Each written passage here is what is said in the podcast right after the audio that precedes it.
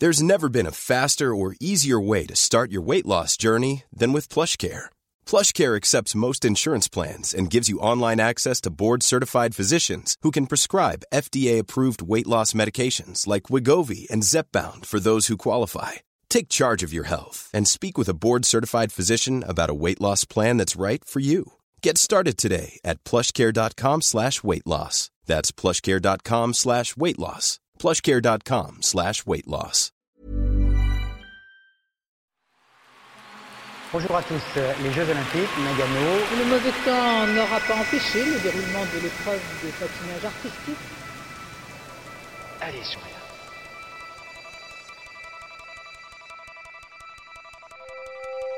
Tu entends le murmure du public autour de toi. Tu ne sais pas combien de milliers de spectateurs contient le stade.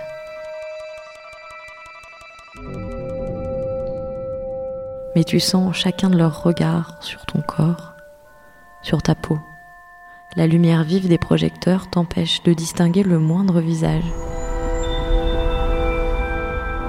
Alors tu souris. Tu veux que chacun d'entre eux voit ton sourire. Aujourd'hui, c'est pour eux que tu patines.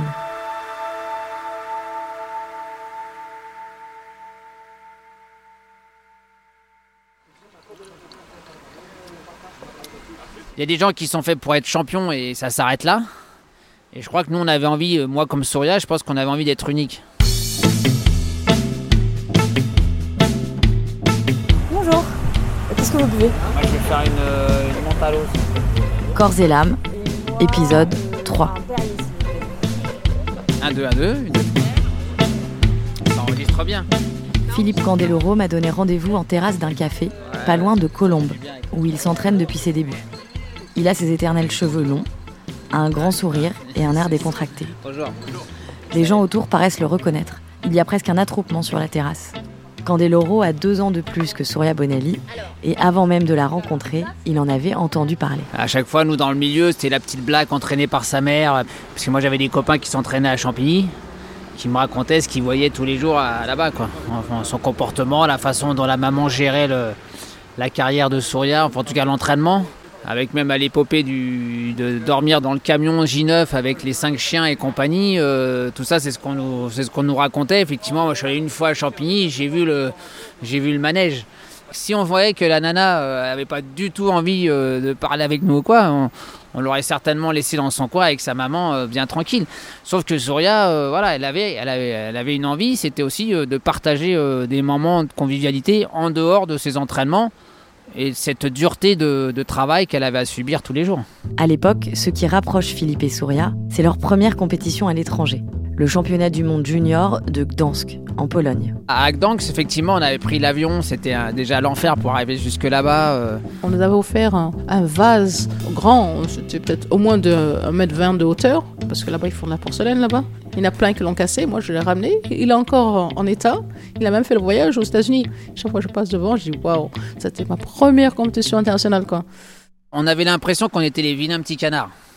Bah, C'est-à-dire que, ah bah eux, de toute façon, ils peuvent pas gagner. euh. On va pas mettre des gens pauvres, euh, entre guillemets, qui vont gagner une compétition de patinage. À l'époque, je, ressentais ça. Et puis, là, comme pour Souria, euh, Souria, elle a dit attendez, on va pas mettre, on va pas faire gagner une fille qui, dont la mère s'occupe d'elle, sinon on n'a plus besoin d'entraîneur en France. C'était un milieu, je vous dis, très, très paillette, un peu, un peu bourgeois. Le patinage, c'était, bourgeois à l'époque. Et puis du coup, bah, nous on est arrivé là-dedans un petit peu comme des chiens dans un jeu de quilles et puis on s'est pas posé de questions. Puis finalement, on a- je pense qu'on a été très vite euh, champion de France, l'un comme l'autre. Donc ça, euh, ça a désacralisé un petit peu le milieu. Et puis euh, on s'est un peu, on, on s'est adapté. Nous, on s'est adapté au milieu et le milieu s'est adapté un peu à nous.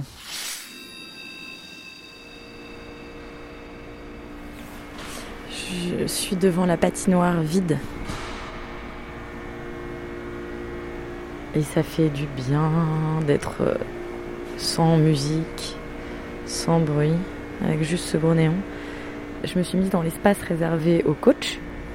J'ai vu qu'il y, y a plein de livres avec des, motifs euh, de sol en fait, pour tous les niveaux en fait. Donc euh, je me rends compte que le patinage c'est vraiment ça, c'est vraiment dessiné sur une surface. Je veux dire, c'est vraiment comme ça qu'ils voient le niveau des gens. Ça m'impressionne vachement, j'ai jamais imaginé ça. Donc les premiers, alors il nous explique pourquoi il faut faire ça. Bah, la première leçon, c'est des petites droites. Pas forcément, c'est comme on patine, donc c'est des petites droites qui partent en oblique comme un épi. Et alors la dernière leçon, je vais pas leur perdre la page.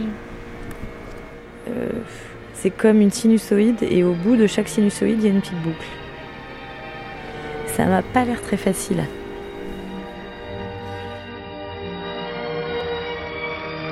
Depuis son entrée aux Jeux Olympiques de Londres en 1908, il y a 110 ans, le code des points de la Fédération internationale de patinage ne liste que 6 types de sauts. Et c'est tout. À chaque fois, que ce soit pour un flip, un lutz ou un axel, le patineur tourne sur lui-même comme une toupie. Et pour que le saut soit homologué, il est important d'atterrir sur un seul pied. Double axel. Tous les deux, vous avez quand même très vite inventé des nouvelles figures, essayé d'innover. Est-ce que vous aviez un regard nouveau? Alors je pense pas qu'on avait un regard nouveau, mais je pense que le- de faire comme tout le monde, comme des petits moutons, ça nous, ça nous plaisait pas. Mon prof avait toujours des idées un peu futuristes, euh, différentes, originales. Euh, Didier Gaëgué. L'un de ses meilleurs amis était champion d'Allemagne. On le voyait en spectacle à chaque fois qu'il venait à Holiday on. Il, il s'appelait Norbert Schramm. Et donc il était, il faisait le salto basique, le normal, quoi, le supérieur, quoi. Et donc euh, il était là à baver, il disait waouh, incroyable. Surtout c'était un homme, il était grand quand même, c'était comme bien 1m75 ou quelque chose, bien costaud. Il avait un sourire extraordinaire et puis il patinait d'une façon déjà originale. C'est lui qui a un peu, un peu changé le- l'esprit du patinage. C'est pour ça que d'ailleurs qu'il a voulu peut-être faire le, le salto. Très moderne, bizarre, les lignes cassées, vraiment on voyait qu'il avait dû faire de la danse, il y avait quelque chose un peu moderne, contemporain. C'était un des meilleurs amis de mon entraîneur. Et euh, du coup, ça lui donne envie. Il lui dit Viens, viens, viens, il faudrait faire le salto aussi. Pourquoi pas Qu'elle s'en pense? Il voyait déjà l'avenir, peut-être, je sais pas. Et donc voilà, donc il s'est dit Il faudrait. Et avec ma mère, on dit Pourquoi pas? Quelques jours avant ou quelques semaines avant que je fasse le salto, quelque chose comme ça, son ami s'est cassé la figure dans, une, dans un spectacle et il a fini à l'hosto avec euh, la mâchoire cassée, dents cassées, tout le truc. Donc là, ça nous a vraiment refroidi là. On s'est dit Ouf, je suis pas sûre si on va le faire. Mais bon, on l'a fait quand même, quoi. On n'a fait que transcrire sur la glace euh, des choses qu'elle faisait euh, en se levant le matin. Souria a alors une douzaine d'années. Et en parallèle du patinage, elle mène aussi une carrière en gymnastique et en tumbling. Le saut périlleux, elle sait le faire pieds nus sur les tapis, mais pas encore avec des patins. Et après, on a essayé de trouver la bonne technique pour pouvoir euh, bien le, réussir. Et donc, afin de ne pas prendre de risques pour, pour son intégrité, donc, euh, on se déplaçait avec les deux cordes pour prendre l'élan. Et puis, il y avait quelqu'un qui bougeait les tapis, euh, qui suivait avec les tapis d'une organisation. Très empirique. C'est avec les moyens du bord. On se sent comment quand on est la tête en bas euh, au-dessus de la glace? On n'a pas- on- ça va trop vite. On n'a pas le temps. C'est comme dans un triple saut, vous n'avez pas le temps de compter les tours. C'est juste une question de sensation et le saut périlleux, c'est ça. En fait, la, la sensation que vous avez dans un saut périlleux, c'est euh, je pars avec suffisamment d'élan, je pique et je pense à ma réception à envoyer les jambes quoi qu'il arrive. Voilà. Et vous arrivez sur les deux pieds, ce qui est déjà pas mal. Voilà, Souria arrivé sur un pied, enchaîné avec un triple piqué derrière. Encore une fois, ça a été la fille euh, qui sera restaurée, je pense, unique à faire ça. Souria est la seule femme à réaliser le salto arrière sur la glace. Et en plus, elle en invente sa propre variante, le Bonali. Ça fait comme si on faisait un- une roulade arrière, quoi. Une roulade arrière, mais dans les airs, quoi. Donc vous vous élancez, vous piquez, et ensuite? Ben ensuite, ben, avec les jambes, les bras et puis la propulsion, normalement, on doit se retrouver dans les airs. Et euh, vraiment, c'est un instant super court, super rapide, mais à la fois, il faut pas se presser parce que chaque chose est, est dans le temps. Il faut absolument avoir, surtout moi, le mien, avoir la position du grand écart. Donc, euh, même si je suis rapide ou j'ai pas le temps de le faire ou je suis fatigué, il faut obligatoirement faire la position de grand écart. Mais il faut pas s'attarder non plus parce que l'atterrissage, c'est sur un pied. Et alors ça, vous avez pris plaisir à faire ça Oui, plaisir et puis c'était c'était agréable. C'était comme, euh, je sais pas, on appelle ça comme un soleil ou quelque chose. On sentait vraiment la phase où on tourne, on passe pas vraiment toutes les phases en arrière, en arrière, un peu moins, un peu moins, comme un soleil quoi. Vraiment avec tous les rayons quoi. Personnellement, j'ai jamais réussi, mais très sincèrement, je vois l'effort que ça demande et, la qualité du travail qui a dû être fait pour, pour faire ça, pour quelque chose qui, quelque part, lui servait bien sûr dans les spectacles, dans les galas, parce que c'est très spectaculaire, mais ça mériterait aussi d'être, et c'est toujours pas aujourd'hui, euh, réglementé dans le, dans le patinage, parce qu'on considère que ce type de rotation n'est pas celle du patinage, c'est celle de la gym. Moi, j'ai les rotations n'appartiennent ni à un sport ni à un autre. Ce sont des rotations. Avec leurs sauts respectifs, qui ne laissent aucune trace sur la glace, Surya Bonali et Philippe Candeloro s'affranchissent de la gravité qui pèse non seulement sur le corps des patineurs, mais aussi sur les règles des compétitions mondiales. Ils sont repérés par un homme de spectacle, Tom Collins, le producteur de la tournée Champions on Ice. Ils n'ont ni l'un ni l'autre de titre de champion du monde, mais ils acceptent de rejoindre la troupe plusieurs mois par an, en dehors des périodes de compétition. On avait effectivement une, totale liberté de ce qu'on voulait faire. Moi qui enlevais le, drapeau américain, je me retrouvais torse nu sur la glace. Euh, j'étais un des premiers à, arriver comme ça sur la glace. D'ailleurs, les, les, gens disaient ah, Il est fou ce mec, il va pas faire ça quand même. Bah si, je l'ai fait. Euh, le saut périlleux était autorisé en gala et pas en compète. Donc euh, pour nous, c'était un moyen de, en fait, de montrer notre supériorité à ce moment-là, qu'on nous empêchait de démontrer au moment des compètes. Donc pour nous, c'était vraiment une espèce de ah, il y a un gars là, on va, prendre notre revanche, quoi, en gros. Voilà.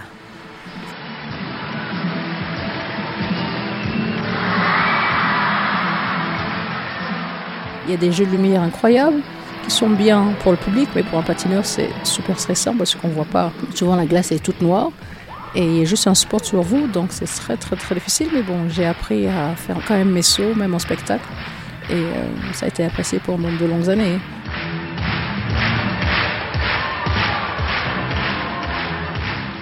Parce que ces tournées nous épuisaient aussi de temps en temps si elles étaient trop longues, mais elles nous faisaient progresser. On patinait avec les meilleurs patineurs du monde. Et, puis euh, tout, euh, toutes les catégories confondues, avec des gens qui faisaient des programmes de 6 minutes. Je me souviens de Ponomarenko, Klimova Ponomarenko faisait des programmes de 6 minutes sur Dracula, donc programme à thème. En fait, ça nous ouvrait l'esprit au niveau euh, culturel et artistique. Parce que ce qui nous a attiré dans ce sport, je pense, c'est la technique. Moi, jusqu'à l'âge de 16 ans, été complètement frustré et complètement bloqué à pouvoir me lever un bras en l'air parce que je me faisais traiter de PD par tous mes copains de cité parce que je faisais du, patinage artistique.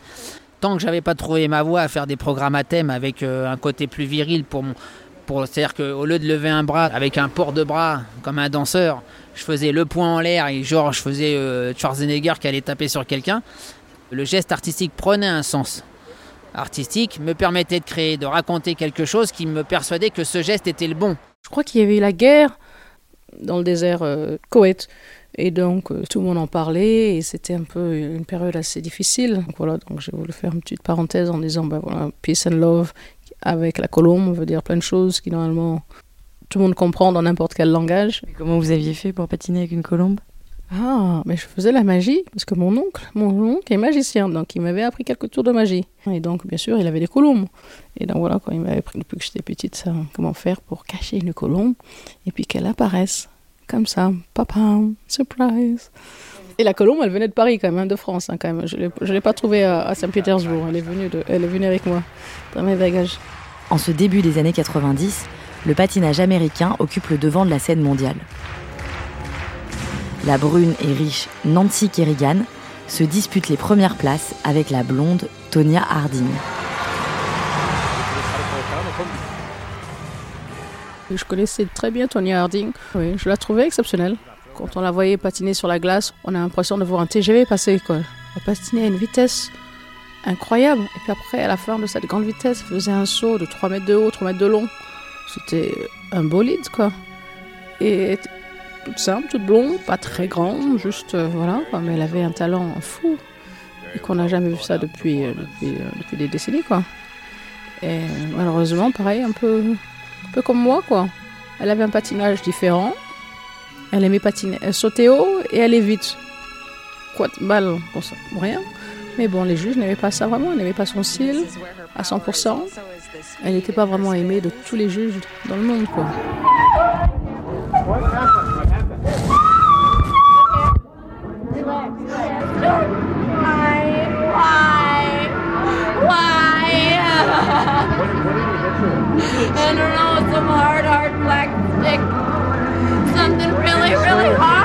Ces cris de Nancy Kerrigan font le tour du monde. Elle a été frappée aux jambes à coups de barre de fer. Et l'assaillant s'avère être un proche de Tonya Harding. Le duel entre les deux patineuses passe de la rubrique sportive à celle des faits divers. Pour l'heure, le FBI se refuse à tout commentaire. Tonya Harding est condamnée à 100 000 dollars d'amende, assortie d'une mise à l'épreuve de 3 ans.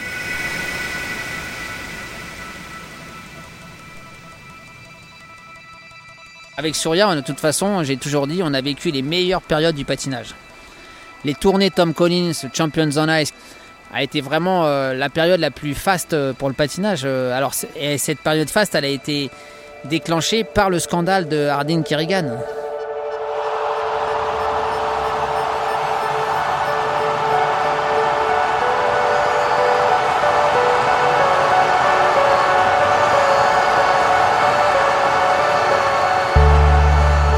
Moi, je me souviens avec Sourien, on a patiné devant 36 000 personnes, le record du monde de, nombre de spectateurs dans une salle aux États-Unis. Et euh, moi, quand je faisais Rocky pour descendre là, euh, des marches, des gradins, euh, ça me prenait une minute 10, alors que d'habitude, ça me prenait 30 secondes. Je peux vous dire que là, là, ça fait du bruit. Moi, j'ai, moi, j'ai vraiment pris beaucoup de plaisir en fait à, m'éclater dans, ça parce que la foule, tout ça m'excitait. Et Souria, je crois qu'elle avait le, elle avait le même sentiment.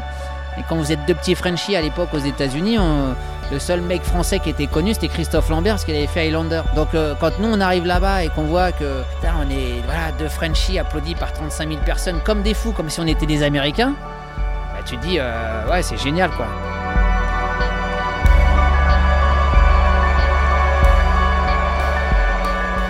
Mais cette popularité a un prix. Quelques semaines après le scandale Hardinier-Kerrigan, c'est Souria qui sera au cœur de la tempête médiatique. Pourquoi n'avez-vous pas accepté la médaille? Qu'est-ce qui s'est passé? Parce que c'est pas ma place. Et je suis vraiment déçue. À suivre dans Corps et l'âme, épisode 4. Le paramètre humain. Vous méritiez cette médaille d'or, Souria Hi, I'm Daniel, founder of Pretty Litter. Cats and cat owners deserve better than any old-fashioned litter. That's why I teamed up with scientists and veterinarians to create Pretty Litter. Its innovative crystal formula has superior odor control and weighs up to 80% less than clay litter. Pretty Litter even monitors health by changing colors to help detect early signs of potential illness. It's the world's smartest kitty litter. Go to prettylitter.com and use code ACAST for 20% off your first order and a free cat toy. Terms and conditions apply. See site for details.